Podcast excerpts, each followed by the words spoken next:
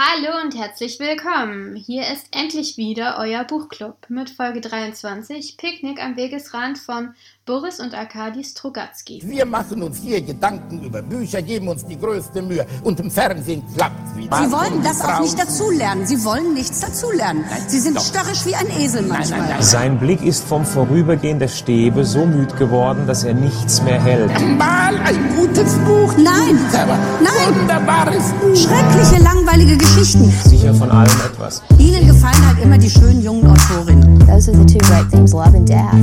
Ach, ja. Gretchen und Ophelia und Madame Bovary und Anna Karenina. Das ist keine Literatur, das ist bestenfalls literarisches Fastfood. Ja, hallo Josie. Äh, schön, dich mal wieder zu hören. Ja, äh, gleichfalls. Ja. Igor? Es, äh, ja, danke, dass, dass du mich vorstellst. Ja, äh, drei Wochen sind vergangen, obwohl es eigentlich nur hätten zwei Wochen sein sollen. Hm, na gut, wir, wir, wir versprechen, wir geloben Besserung und äh, wollen äh, diesmal wirklich in zwei Wochen die nächste Folge abliefern.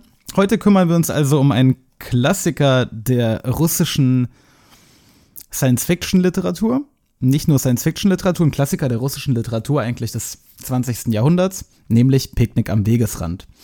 Ich habe das Buch ausgesucht, mh, weil ich äh, schon immer was von den, äh, von den Strugatsky-Brüdern lesen wollte ähm, und bisher nicht die Gelegenheit hatte. Ähm, äh, ja, und dies, jetzt haben wir es getan. Nicht ich die Gelegenheit. ja, nicht die Gelegenheit, klar, weil ich halt so äh, schwer beschäftigt war.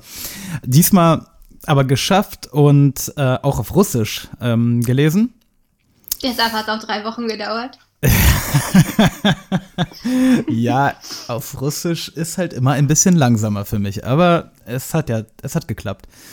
Ähm, ja, ich würde aber ehrlich gesagt gerne anfangen, deine, deine Meinung ähm, dazu zu hören, denn ich war mit dem Stoff schon ein wenig vertraut, weil ähm, ich das Computerspiel Stalker ein bisschen gespielt habe. Es gibt ein Computerspiel dazu. Mm, Ja, das basiert eigentlich eher auf der Verfilmung von Tarkovsky. Mm, Und die basiert auf Picknick am Wegesrand. Okay. Also, Ähm, ja. Für mich hat sich das mehr gelesen wie ein Abenteuerroman als wie Science Fiction, muss ich sagen. Also ich habe mir was anderes vorgestellt, als du gesagt hast, Science Fiction, obwohl es natürlich dazu passt. mhm. Ähm, ich muss sagen, es lag vielleicht auch daran, dass wir es jetzt auf drei Wochen gestreckt haben, aber mich hat das Buch nicht so richtig abgeholt, wie der Pädagogen sagt. sagen wir so, ja. Ja, sagte doch immer. Ja, nein. Ja. Ja, vor allem, glaube ich, lag das daran, wie Frauen besprochen wurden, wie die Rolle der Frauen in diesem Buch war, nämlich nicht existent oder, also es gab eigentlich nur zwei Frauen, ähm, Typen, nämlich die Jungfrau und die Hure, wie immer. Und äh, ja, die haben eine sehr untergeordnete Rolle natürlich gespielt. Es hat mich sehr gestört, wie der Protagonist über Frauen spricht. Er bezeichnet sie in Pu als Puppen. In Rodrik? Der, ja, in der, in der deutschen Übersetzung. Mhm. Immer wieder. Und äh, der Protagonist an sich hat mich auch, war, auch, war für mich auch total uninteressant. Also, es ist halt so ein Malocher. Ja. So, so ein, und da haben wir ja wirklich viele Helden von. Also, so ein gutherziger Gauner ist für mich ein Klischee, muss ich sagen. Ich weiß nicht, wieso die Autoren immer glauben, dass wir uns mit denen so wahnsinnig gut identifizieren können, weil die Leute, die Bücher lesen, sind normalerweise keine Malocher und gutherzigen Gauner und ähm, naja, was sagst du denn? Ähm, ja, du hast ja jetzt gleich direkt mit diesem Gender-Zugriff angefangen. Ja, das, Das- hat mich einfach stark gestört. Das ist wahrscheinlich nicht die Stärke des Buches. Ähm, logisch. Die Stärke des Buches ist das Sujet. Ja. Die, die, die Idee, ähm, dass Außerirdische quasi einen kleinen Ausflug oder ja, vielleicht sogar keinen Ausflug, sondern einfach die Erde passiert haben und dabei ähm, eben ein bisschen Unheil angerichtet haben an gewissen Stellen der- auf der Erde, also sechs, sechs sogenannte Zonen auf der Erde hinterlassen haben. Und welche Auswirkungen das auf die, auf die Menschheit hat, wie die Menschheit damit umgeht, wie die Menschheit mit diesem außerirdischen Kontakt umgeht, äh, also das Gedankenspiel Ja. äh, finde ich, ist in dem Buch einfach sehr, sehr gut durch, durchgeführt. Es äh, ist, ich fand das halt, also ich meine, du musst das Buch auch ein bisschen in, in, in, in seine Zeit Du weißt, einordnen. das mache ich sehr ungern. Ja, aber das gehört nun mal dazu. Und es ist ja aus den 70ern, aus den frühen 70ern. Das ist jetzt gar nicht so lange her. 50 Jahre. Wenn du normalerweise, wenn, wenn Bücher Kontakt mit Außerirdischen behandeln, ja, vor allem f- damals, Bücher, die damals ähm, dieses Thema aufgegriffen haben. Dann sind die für Männer, willst du sagen? Wie bitte? Dann sind die für Männer. Nein, das wollte ich, darum ging es nicht. Nein, dann, dann sind sie so ein bisschen Krieg der Welten mäßig. Ja, wie bei Wells. Also Au Außerirdische werden dann häufig porträtiert Ja, als äh, böse Alien-Dudes, die mit Lasern, ne, ja, ja. schießen und die Erde zerhacken. Dieser, dieser Zugriff, also die Art und Weise, wie was hier außerirdisches Leben ist, nämlich dass es uns Menschen so fremd ist, ja, und dass wir, dass wir wiederum für die Außerirdischen wahrscheinlich so eine geringe Relevanz haben. Also so komplett unbedeutend sind. Wie die Tiere im Wald, wenn wir Picknick machen. Genau, wie, ne, wie, wie, deswegen Picknick am Wegesrand, dass quasi ihr Besuch für sie nur so ein Picknick am Wegesrand war und sie haben da so ein paar komische Dosen, weiß ich nicht, Genau. Kondome und was weiß ich was liegen lassen. Die und, Allegorie kommt ja von Pillmann, Genau. dem Wissenschaftler. ja. Und wir, und wir Menschen äh, krebsen jetzt damit rum und, und, äh, ja, genau. Und fragen uns, was wollten sie uns sagen? Und sie Genau. wollten uns überhaupt Was, was, wollten sie, was wollten Sie damit Ja. ausdrücken? genau. Äh, das, das ist halt echt neu. So. Ja, das ist originell. das ist sehr, sehr cool. Und ja, und das ist halt einfach sehr originell. Die Art und Weise, also die, meine Lieblingsszene in dem Buch, ähm, ich habe das halt nicht so als Abenteuerroman gelesen. Also die Ausflüge in die Zone waren cool. Mm, Aber am, am interessantesten fand ich halt tatsächlich die, die fand ich die, diese ähm, Gespräche, die, Ges die Gespräche zwischen den Fand ich Wissenschaftlern. auch, aber es war sehr viel Abenteuerroman drin und das hat mich ein bisschen gelangweilt. Also gerade Hm. der letzte, das sind ja drei oder vier, Vier, Akte. vier Akte quasi, ja. Und der vierte Akt scheint mir der wichtigste zu sein. Mhm. Und da wird sehr viel durch Sümpfe gewartet, vor Blitzen sich geduckt. Ja, Ähm, und vor irgendwelchen Hitzestürmen wird er fast gestorben. Und ja, ja.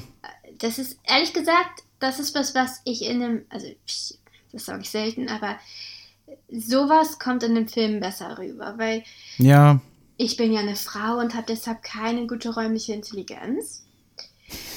und ähm, nein, ich weiß nicht.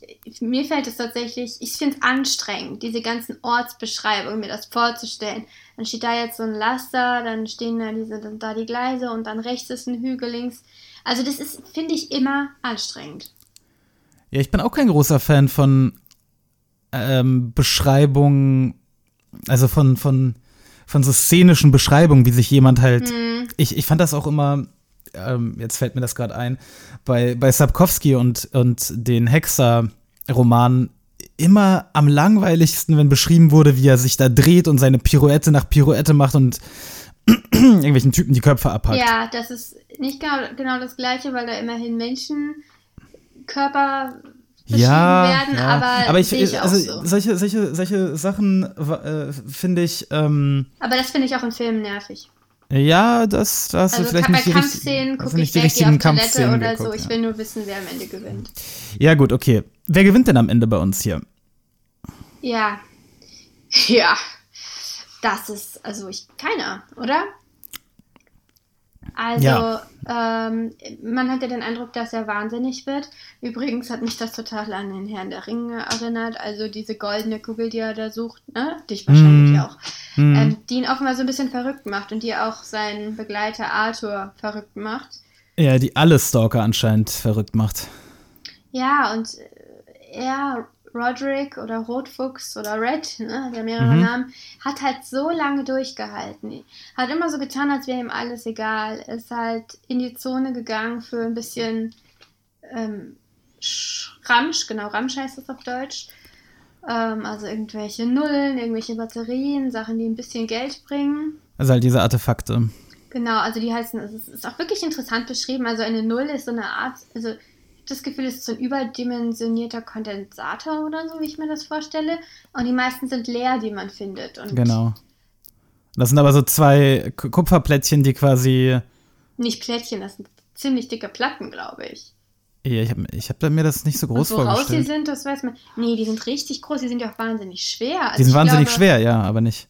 Na gut, aber warte mal, jetzt äh, lass uns mal nicht, nicht da Hm. drin verstricken. Also, wie Herr der Ringe, wie der Ring, Ja, auch dieses, dieser Sumpf, das sah ja aus, war ja ein bisschen wie dieser Sumpf vor Mordor. hm, Also da war schon, deshalb Abenteuerroman. Das, ähm, dieser ganze vierte Akt war ein Abenteuer, Ja. eine Abenteuererzählung. Das davor nicht so, das stimmt. Das war alles sehr unterschiedlich. Das finde ich ist auch eine Stärke des Buches. Und es ist ja sogar ein Teil, der aus der Perspektive von jemand anderem geschildert wird, nämlich Genau. von Nannen, der quasi für das System arbeitet, für, also er ist ja Hehler quasi, ne? ja, ja, Er, er handelt mit diesem Ramsch, holt ihn aber nicht selbst aus der Zone. genau. Und wird von seinen Vorgesetzten ganz schön unter Druck gesetzt, weil, weil irgendwie Ramsch aus der Zone verschwindet und die wissen nicht, auf welchen Wegen. Ja, Ähm, was dann aber gar nicht weiter behandelt wird. Also ähm, offenbar haben die diese Picknicks eingerichtet, die ehemaligen Schatzjäger. Sie organisieren so quasi so Butterfahrten oder wie man das nennen würde, mit Touristen. Ne? ja, ja, und Einheimischen und da sind dann auch viele Schatzjäger dabei, so in Camps. Nicht in der Zone, sondern drumherum, weil in die Zone darf man natürlich nicht. Und dann machen sie sich offenbar nachts auf den Weg in die Zone und holen da Sachen raus. Und das bemerkt irgendwie niemand. Das bemerken die ganzen Militärs nicht, die da wache. Also richtig habe ich es nicht verstanden. Oder ich verstehe es jetzt nicht mehr im Nachhinein. Gibt es keinen Sinn mehr für mich. Ähm, aber, also ich habe auch gute Punkte zu diesem Buch. Und zwar finde ich, ähm, das, was da beschrieben wird, das ist ja wahnsinnig fantastisch und ähm, teilweise sind es auch Sachen, sind es auch so Schreckgespenste aus unserer kulturellen Überlieferung, zum Beispiel Untote. Die Ja. werden nicht so genannt, aber äh, eigentlich haben die gar keinen richtigen Namen. Ja aber Rodricks Vater genannt. ist ja, ne, wieder auferstanden. Genau. Und das wird auf eine Sache, auf eine Art beschrieben, in dem es nicht genau benannt wird und irgendwie immer nur so angedeutet wird und eher Ja. über die Reaktion der Leute Sehr gruselig. Wird, ne? Ja, und überhaupt nicht lächerlich. Nee, nee, nee, äh, auch, auch das, was mit seiner Tochter, also die Zone verändert ja Mm, genau. ähm, vieles mit den Menschen, die äh, ne, um sie herum leben. Das ist und ja ein ganz zentrales Thema. Ja, und seine, seine Tochter ist halt anscheinend ähm, irgendwie. Ja, man, man versteht, also was ist, was ist? Es, es, es ist doch bekannt oder es gab doch das Gerücht, dass Schatzjäger, dass deren Erb. Ja, ja, er, Gut. ja. Ähm, Aber sie war ja am Anfang des Buches noch normal. nee, die, die hatte schon immer äh, so leichte, leichtes Fell auf dem Rücken. Ach so, hm. Das Äffchen wurde sie doch schon Ja, immer ja, genannt. stimmt, Hat stimmt. überhaupt keinen anderen Namen, also wird überhaupt nicht anders bezeichnet. Aber da ist sie noch innerlich ein Kind und ähm, im, ab dem dritten Akt dann, glaube ich, erkennt sie Leute nicht wieder. Ja, ja, und oder redet mehr nicht und so. Spricht nicht mehr genau. Und das ist, also genau. Was uns zu einer zentralen Frage führt, ist das der Grund, wieso Roderick nachher mit, mit Arthur oder Arthur, also dem Sohn vom Aasgeier, in die Zone geht, um diese blöde goldene Kugel zu finden, die er Wünsche erfüllt offenbar? Oder was ist seine Motivation? Weil er will ja eigentlich nicht. Er traut dem Aasgeier nicht. Er findet es zu gefährlich. Also eigentlich bewegt er sich ja immer auf so einem eingespielten Risiko, so ein mittleres Risiko, ne? Wo er Ja. sich gut mit auskennt und dann muss er sich an diese Karte von diesem Aasgeier halten und der Aasgeier hat halt schon sehr viele Leute in den Tod befördert. Die Leichen sieht er ja auch alle auf dem Weg, die er dahin geschickt hat, offenbar. So habe ich es verstanden. Warum macht er das? Tja, gute Frage. Also, also sein Verhalten ist sowieso, finde ich, gar nicht, so, äh, gar nicht so einfach zu deuten am Ende. Ja, Mhm. Denn irgendwie das, was er sich am Ende dann von der Kugel wünscht, also er kann, äh, äh, man er findet keinen Wunsch mehr. ja, ne? er, er schafft es halt nicht, sich einen Wunsch auszudenken und wünscht sich dann einfach quasi alles, alles Gute für die Menschheit so. Und Weltfrieden. Mhm. Meinst du, er hat nur einen Wunsch? Welchen denn? Nein, ich frage mich, ob die Kugel nur einen Wunsch erfüllt. Ach so. Weil das kann ja eigentlich nicht sein. Weil da sind ja diese ganzen Kleckse und Roderick meint ja, jeder Klecks steht für einen Wunsch, den ähm, der Aasgeier erfüllt bekommen hat. Also der Aasgeier hat ja, obwohl er der größte Schatzjäger von allen war, eine blendend aussehende Tochter, das ist die Hure, von der ich vorhin gesprochen habe Ja, ja. ähm, einen ja, Hoffnungsträger, also auch gut aussehenden und kompetenten, das ist bei Männern wichtig, Sohn. und den will Arthur ja dann, den wählt er ja ganz gezielt aus. Also diese Beziehung zwischen dem Aasgeier und Roderick, also die hassen sich ja, oder er hasst ihn auf jeden Fall. Ne? Ja. Und das ist schon ziemlich grausam. Naja, er muss ja irgendjemanden mitnehmen, offenbar. Muss er jemanden mitnehmen? Als Kanonenfutter oder als Futter für die für den Fleischwolf, besser gesagt. Anscheinend, ja. Ich weiß nicht genau. Also ich, ich muss sagen, dass mir das ähm, vierte Kapitel oder der vierte Akt insgesamt am wenigsten gefallen hat. Echt? Ja. Ich, ich, ähm, ich finde das Ende mit dieser goldenen Kugel irgendwie sehr wenig befriedigend. Das soll auch wahrscheinlich Ja, das soll ja so sein, soll ja. kein befriedigendes Ende sein. Mm, Ja, das wäre jetzt auch eine komische Botschaft, wenn er zu der goldenen Kugel geht und sagt, weiß ich nicht, was könnte er sich wünschen? Ja, dass das Äffchen wieder ein Mensch wird. Und das Äffchen wird wieder ein Mensch und alle sind glücklich. Nein, nein, nein, nein, nein, das hätte ich ja gar nicht erwartet. Aber irgendwie, ja, ich, ich weiß nicht genau. Es ist ja, es ist keine richtige Katastrophe am Ende. Es ist einfach so uneindeutig und ähm, lässt halt irgendwie so viele Fragen offen. Das, also ich hatte, glaube ich, deshalb Schwierigkeiten damit. Also ich denke vielleicht, also meine Interpretation wäre, ähm, Red hat sich ja selber verloren. In, in der Zone letztendlich. Er wird nur noch angetrieben von, also er ist total verzweifelt. Er hat alles verloren, was ihm wichtig war. Oder, also er hat Kyrill verloren, damit fängt es ja an. Dafür gibt er sich die Schuld. Ja, ja, ja. Und offenbar war das ja sein einziger wirklicher Freund. Ja, Aber Kyrill war auch der, die einzige positive Person überhaupt in dem Buch, muss man sagen. Oder? Ja, Nun, ja, Nunan ist wahrscheinlich, oder Nannen oder wie. Ist halt ein Hehler, der sich mit der Frau von Red irgendwie Ja, ja, stimmt. gerne einlassen würde, aber auf jeden Fall, der sie eigentlich nur umgarnt, um Informationen über Ja, Red, also eigentlich, nee. ja, stimmt. Kirill war wahrscheinlich die einzige positive Figur. Also schon schade, als der stirbt. So, und dann ähm, Gutta, seine große Liebe, ab dem Moment, wo sie schwanger ist. Naja, offenbar liebt er sie ja doch sehr. Und dann macht er ihr dieses Äffchenkind und Gutta wird ja todtraurig mit der Zeit. Also Ja. sie, er sieht ja, wie sie immer, also sie hängt ja sehr an dem Kind, er ja auch, aber ich glaube, für sie ist das noch deutlich schlimmer als für ihn. Und ja, ich denke, er will was wieder gut machen, aber er hat keine klare Vorstellung, was. Und irgendwie will er es dann aber auch allen, er will allen eins auswischen, er wird ja wahnsinnig wütend auf seinem Weg. Ja, das stimmt. Das ist, äh, die, die Reise zur Kugel ist auch so eine Auseinandersetzung mit, mit seiner eigenen Ja. Vergangenheit.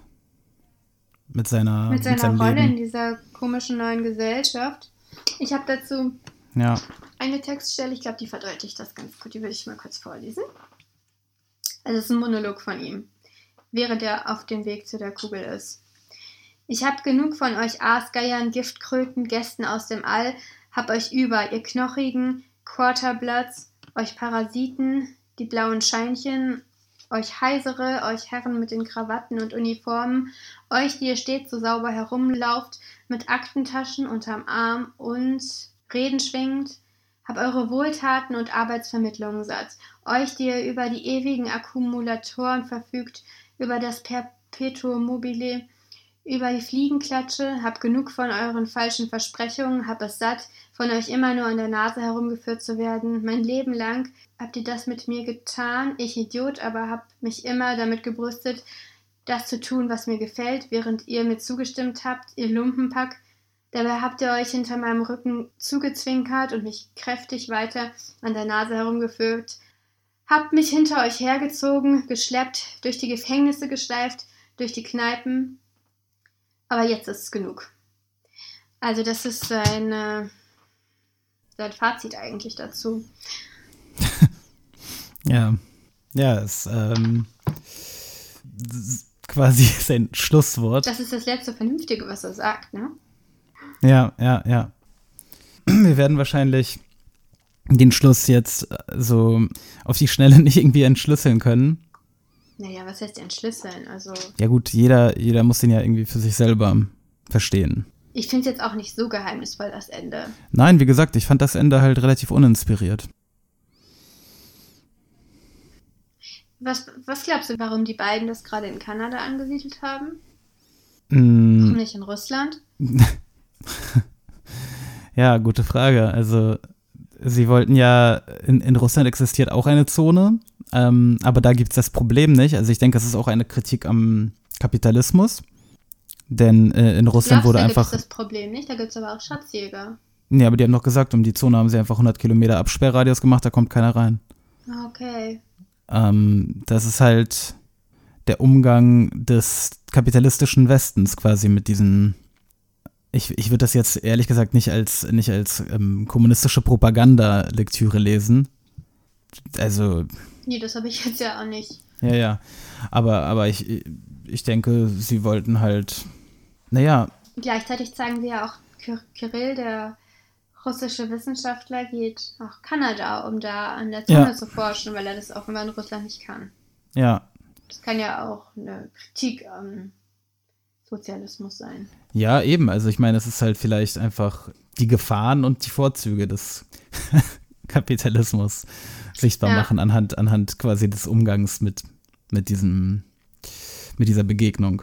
Genau. Wobei ja letztendlich dann im Laufe des Buches entwickelt sich das ja in Kanada zum Schlechteren, ne? In Harmond, in dieser Zone. Ist Ja. mein Eindruck. Am Anfang sehen wir noch Kirill, den, den Wissenschaftler, der sagt, ja, hier, hier wird die Zukunft erforscht, äh, grenzenlose Möglichkeiten und was nicht alles. Und am Ende ist die Zone einfach nur noch Untote, ähm, stehen da irgendwie auf aus ihren Gräbern. Ich weiß gar nicht, woher der eigentlich kommt, dieser Vater von Roderick. Der ist einfach da, ne? Ja. Und das mit dem Äffchen, also da zeigt die Zone halt ja das ganze Verderben, was sie gebracht hat. Und von wissenschaftlichem Fortschritt habe ich nichts gesehen, außer dass sie diese Dinger da, diese Batterien oder was das ist, oder wie sie das nennen, als Zündschlüssel verwenden können. Ja, stimmt. Das, das war der einzige Nutzen, den man so praktisch gesehen hat. Ja. Naja. Gut, Josie. Also, schlussendlich können wir uns, glaube ich, einigen, ähm, dass es halt einfach eine interessante Idee ist, die, die in dem Buch quasi durchgespielt wurde. Du hast deine Probleme damit benannt, vor allem die ausführlichen Abenteuerschilderungen und die Frauenfiguren natürlich. Ne? Ja. Mein Problem, wie gesagt, vor allem mit dem Ende. Was? also das, dich hat das nicht gestört, dass die. Also fandest du die Charaktere nicht so ein bisschen, naja, alles schon mal gesehen? Hattest du einen Draht zu dem? Naja, ich kann mich halt vielleicht, ja, vielleicht liegt das einfach daran, dass ich ein Mann bin und mich deswegen ein bisschen mehr mit dem, mit dem, mit dem Protagonisten dann identifizieren kann. Ich fand ihn nicht besonders clever oder so, Mhm. aber es hat mich auch nicht besonders gestört. Wie gesagt, die Stärke des Buches ist, ist, denke ich, nicht, liegt nicht in den, nicht in, nicht in den Charakteren. Ja, aber das ist immer scheiße, ne? Ein Buch, das äh, eine gute Grundidee hat, aber blöde Charaktere und keine gute Geschichte ist halt kein gutes Buch. Hm, ja. ja. Gut, also nächstes Mal wollen wir besprechen Komplett Gänsehaut von Sophie Passmann. Das ist relativ frisch draußen. Und danach, wollen wir das auch schon ansagen, Igor? Ja, Dann sag du das mal an, weil ich weiß nicht, welche Fair es genau ist. ich ähm, bin mir auch nicht hundertprozentig sicher, warte. ähm, Also es wird auf jeden Fall ja- ein besonderer Termin, weil wir nämlich einen Gast haben werden in einem Monat. Genau, in einem Monat haben wir einen Gast, nämlich meinen lieben Kumpel Tobi, mit dem, ja, das, das, erzählen erzählt er vielleicht dann, selber. ja. Das erzählen wir dann. Äh, und wir lesen gemeinsam auf seinen Wunsch hin sein, äh, sein, eines seiner Lieblingsbücher, nämlich Verblendung. Verblendung. Ich hätte jetzt gedacht Vergeltung. Verblendung von Stieg Larsen. Genau, das ist ein bisschen länger, deswegen kündigen wir das jetzt im Voraus an. Das ist, glaube ich, ja, es ist, es ist, Seitenzahl ist vielleicht ein bisschen abschreckend, das ist 600 Seiten lang, aber das liest sich wirklich super zackig. Ich habe das schon mal gelesen, werde es gerne nochmal lesen. Das ist ein toller Krimi und ähm, nicht nur das. Okay, ich bin gespannt. Ja, ähm, dann freuen wir uns auf den nächsten Termin in zwei Wochen und ja, wünschen euch viel Spaß beim Lesen. Bis in zwei Wochen. Tschüss. Ciao.